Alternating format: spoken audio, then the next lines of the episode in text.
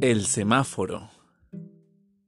En un jardín de infantes se oye una canción mientras ocho niños de tres años, sentados frente a una mesa baja, colorean la figura de un payaso.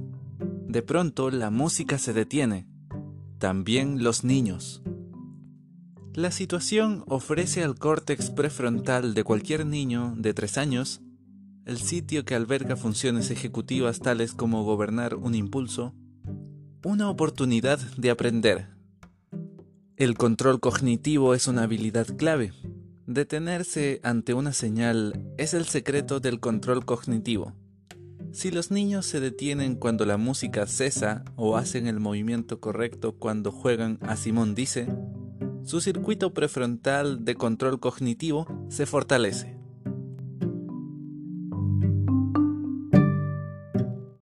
Veamos un test de control cognitivo. ¿En qué dirección apunta la flecha del centro en cada renglón? Observa las flechas en la descripción de este audio o video. En condiciones de laboratorio es posible detectar diferencias en la velocidad con que distintas personas dan su respuesta. El test de los flancos, denominado así porque las flechas que flanquean al objetivo distraen la atención mide la susceptibilidad de un niño a las distracciones que afectan su concentración. Para un niño enfocarse en la flecha del centro que apunta a la izquierda ignorando las demás que apuntan a la derecha requiere mucho control cognitivo, en especial cuando se enfrenta a una serie de este tipo. Los niños que se enfurecen, a quienes los maestros frustrados desearían expulsar de la clase, y en ocasiones lo hacen, padecen de un déficit en este circuito. Sus caprichos gobiernan sus actos, pero en lugar de castigarlos, ¿por qué no enseñarles a manejarse mejor? Por ejemplo, los preescolares que han aprendido a enfocarse en su respiración resuelven mejor y más rápido el test de las flechas. O flancos. Tal como descubrió el estudio de Nueva Zelanda, Tal vez ninguna habilidad mental sea tan decisiva para una vida exitosa como el control ejecutivo. Los niños que pueden ignorar los impulsos, filtrar lo irrelevante y mantenerse enfocados en un objetivo se desempeñan mejor en la vida. Existe una aplicación educativa de aprendizaje emocional y social, CEL, Social and Emotional Learning, que los ayuda a lograrlo. Cuando los alumnos de segundo y tercer grado de una escuela de Seattle se enfadan, se les pide que piensen en una señal de tránsito. La luz roja significa hacer una pausa, serenarse, después inspirar profundamente para calmarse un poco, pueden decir cuál es su problema y qué sienten. La luz amarilla les recuerda que deben disminuir la velocidad, pensar en posibles maneras de resolver el problema y elegir la mejor. La luz verde les indica que pongan en práctica su plan y comprueben cómo funciona. Descubrí los carteles con imágenes de semáforos mientras recorría las escuelas públicas de New Haven, Connecticut, con el objetivo de escribir un artículo para el New York Times, mucho antes de apreciar la enorme atención que despiertan en los niños. El semáforo entrena el paso del impulso ascendente, gobernado por la amígdala, a la atención prefrontal descendente, conducida por el circuito ejecutivo. El ejercicio del semáforo era obra de Roger Weisberg, un psicólogo que por entonces trabajaba en Yale y a finales de los años 80 había creado un programa pionero denominado Desarrollo Social para las escuelas públicas de New Haven. Ahora esos carteles con la imagen de un semáforo se encuentran en las paredes de miles de aulas del mundo. Por una buena razón, por entonces solo algunos datos aislados sugerían que si los niños respondían de esa manera a su enfado, se lograba un impacto positivo. Ahora, este argumento es fundamental para las ciencias sociales. Un metaanálisis de más de 200 escuelas con programas de aprendizaje social y emocional, tales como el Programa de Desarrollo Social de New Haven, las comparó con escuelas similares donde no se aplicaban esos programas. En las escuelas que llevaban a cabo los programas, Los resultados mostraron lo siguiente. Mal comportamiento en clase, menos del 10%. Asistencia y otras conductas positivas, más del 10%. Mejora en las calificaciones, 11%.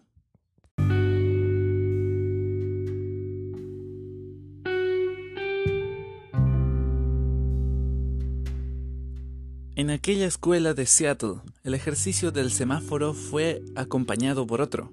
Los alumnos de segundo y tercer grado observaron ilustraciones de caras que expresaban distintos sentimientos, donde se veía escrito el nombre de ese sentimiento. Luego conversaron sobre los sentimientos que veían, disgusto, miedo, alegría. Las imágenes estimulan la autoconciencia de un niño de 7 años conectan la palabra que expresa un sentimiento con su imagen y luego con su propia experiencia. Ese simple acto cognitivo tiene un impacto neural. El hemisferio derecho del cerebro reconoce los sentimientos descriptos, mientras el izquierdo reconoce el nombre y su significado. La autoconciencia emocional requiere una comunicación entre ambos hemisferios que se realiza en el cuerpo calloso, el tejido que los conecta.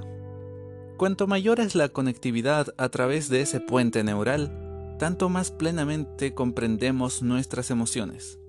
La capacidad de nombrar los sentimientos y asociarlos con ideas y recuerdos es fundamental para el autocontrol.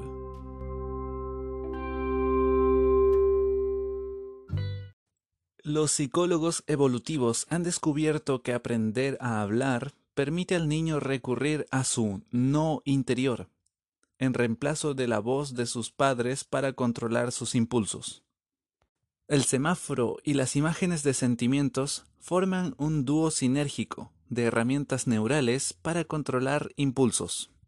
El semáforo refuerza el circuito entre el córtex prefrontal, el centro ejecutivo del cerebro situado detrás de la frente, y los centros límbicos del cerebro medio, la caldera de los impulsos. Las imágenes de sentimientos estimulan la conectividad a través de las dos mitades del cerebro, aumentando la habilidad para razonar sobre esos sentimientos. Este enlace ascendente de izquierda a derecha integra sistemas que, librados a su suerte, crean el caótico universo de un niño de tres años. En los niños más pequeños, estas conexiones neurales aún están germinando, estos circuitos cerebrales terminan de madurar después de los 20 años. El capricho guía las acciones, lo que explica sus conductas cómicas, a veces disparatadas. Entre los 5 y los 8 años, los circuitos que controlan el impulso experimentan un gran desarrollo. La habilidad para pensar en sus impulsos y decir no hace que los niños de tercer grado sean menos alborotadores. El diseño del proyecto de Seattle aprovechó este desarrollo neural. Pero, ¿por qué esperar hasta la escolaridad?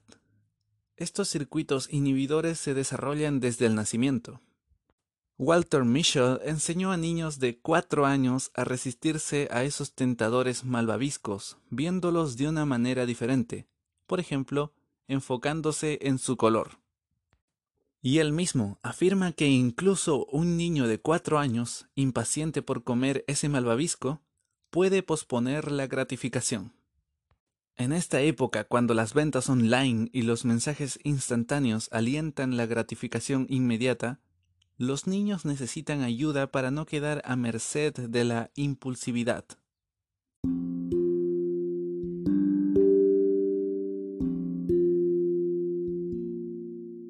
Los científicos que estudiaron a los niños de Dunedin llegaron a una sólida conclusión.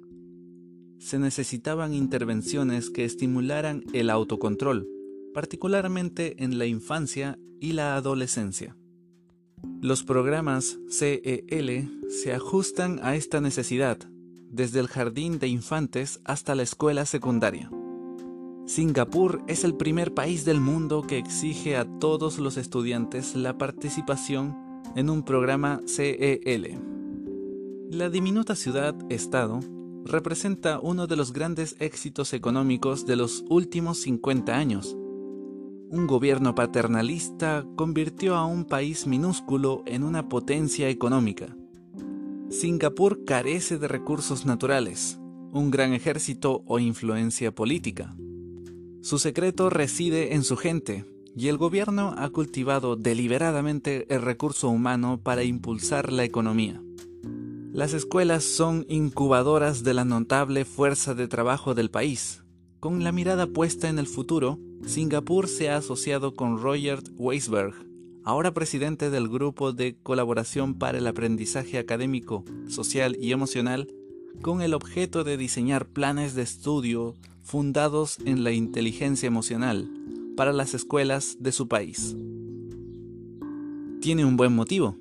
Los economistas que participaron del estudio de Dunedin llegaron a la conclusión de que enseñar estas habilidades a todos los niños podía mejorar los ingresos de la nación entera, con la ventaja adicional de favorecer la salud y disminuir la tasa de criminalidad.